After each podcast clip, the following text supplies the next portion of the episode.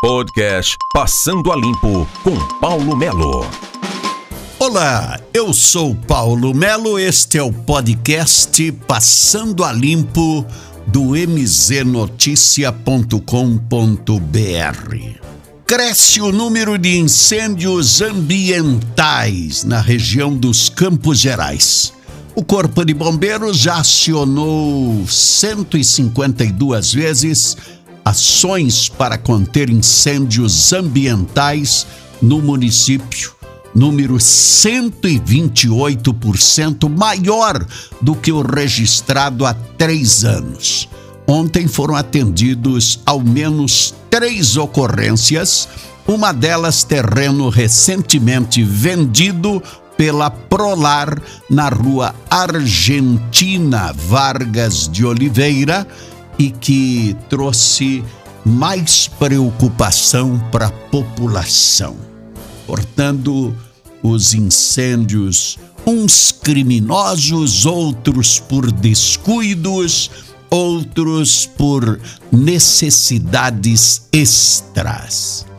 Ponta Grossa registrou 1.700 crianças da rede municipal que ficaram sem acesso às aulas remotos.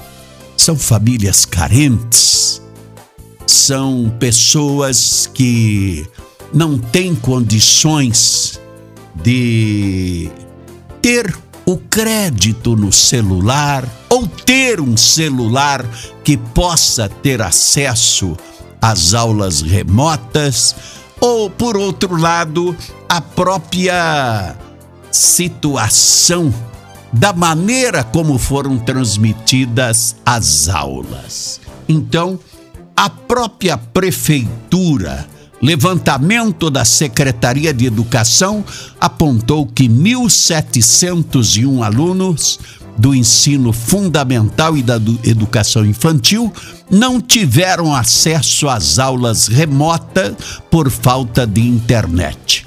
O projeto Nenhum Aluno a Menos, em implantação, pretende minimizar os efeitos a desigualdade social situação criou no aprendizado.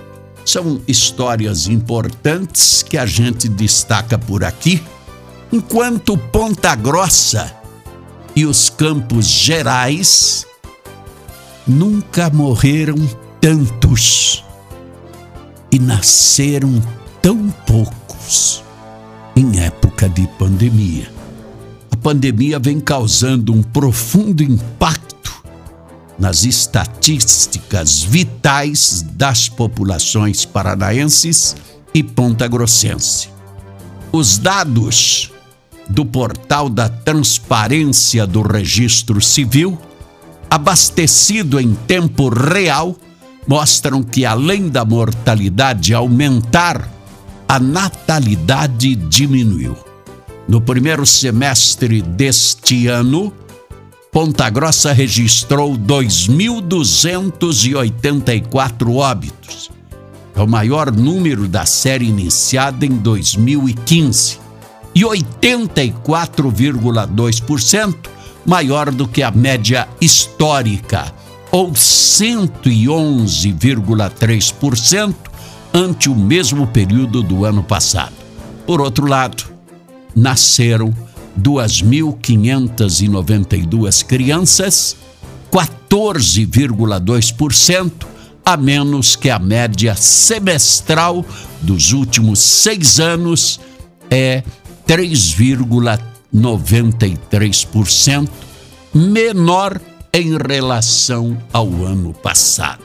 São alguns números que a gente traz para você, principalmente destacando a questão pandemia. E como é que ficam as famílias? Como é que fica a questão pandemia, famílias carentes, desemprego, qual é a estrutura que se tem para dar atendimento a estas situações?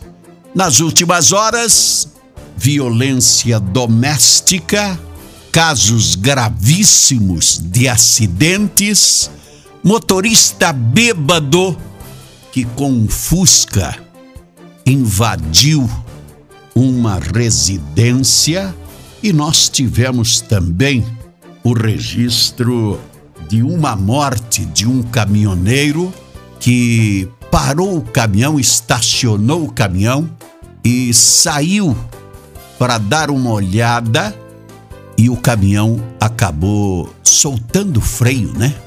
Soltando o freio e passou por cima do cidadão. Nós tivemos alguns acidentes de moto, tivemos algumas ocorrências. Ação da polícia, por exemplo, na manhã de hoje, atingindo 19 municípios da região oeste por fraudes em licitações de peças para máquinas pesadas de prefeituras que tem funcionário público municipal, tem empresas fantasmas criadas para este objetivo e tem terceiros também envolvidos, inclusive um vereador.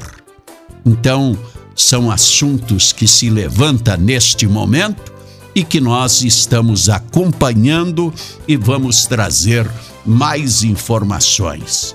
A própria questão do presidente Jair Bolsonaro, que foi internado ontem, passou por exames, teve que ser transferido para São Paulo e até agora pela manhã ainda existia uma situação de que poderia passar por mais uma cirurgia. Até o presente momento está descartado. Agora, amigos, o presidente já vinha sentindo isso faz dez dias, certo? Aí eu pergunto: o presidente já tinha um indicativo de que poderia ser internado? O vice-presidente Mourão viajou, já tinha uma viagem agendada. Sabe quem é o presidente do Brasil hoje? Arthur Lira, presidente da Câmara Federal. E sabe que se o Lira também tivesse viajado, sabe quem seria o presidente do Brasil hoje? O Fux, presidente do STF. Até parece coisas assim agendadas, né? Lembra lá atrás, quando era pro Rodrigo Maia assumir a presidência da República, que viajou fulano, Beltrano e tal, e aí o Maia não podia assumir porque tinha questão da eleição, isso, aquilo, e nós tivemos também o presidente da Câmara assumindo a presidência, em outra oportunidade, o presidente do STF. Até parece coisa de, de, das historinhas de criança, né? Uma série de coisas e que chama atenção neste momento. Ponta Grossa, curiosidades à parte, a morte do ex-prefeito por três oportunidades em Ponta Grossa, faleceu na última terça-feira. Parece até coisa de, de, de piada, mas a prefeitura decretou luto oficial 18 horas depois da morte do ex-prefeito. E curiosidades à parte, curiosidades à parte, oito horas depois, oito horas depois que o prefeito, o ex-prefeito, já havia sido sepultado. Paulo Melo passando a limpo no mznoticia.com.br, o seu podcast. Passando a limpo com Paulo Melo.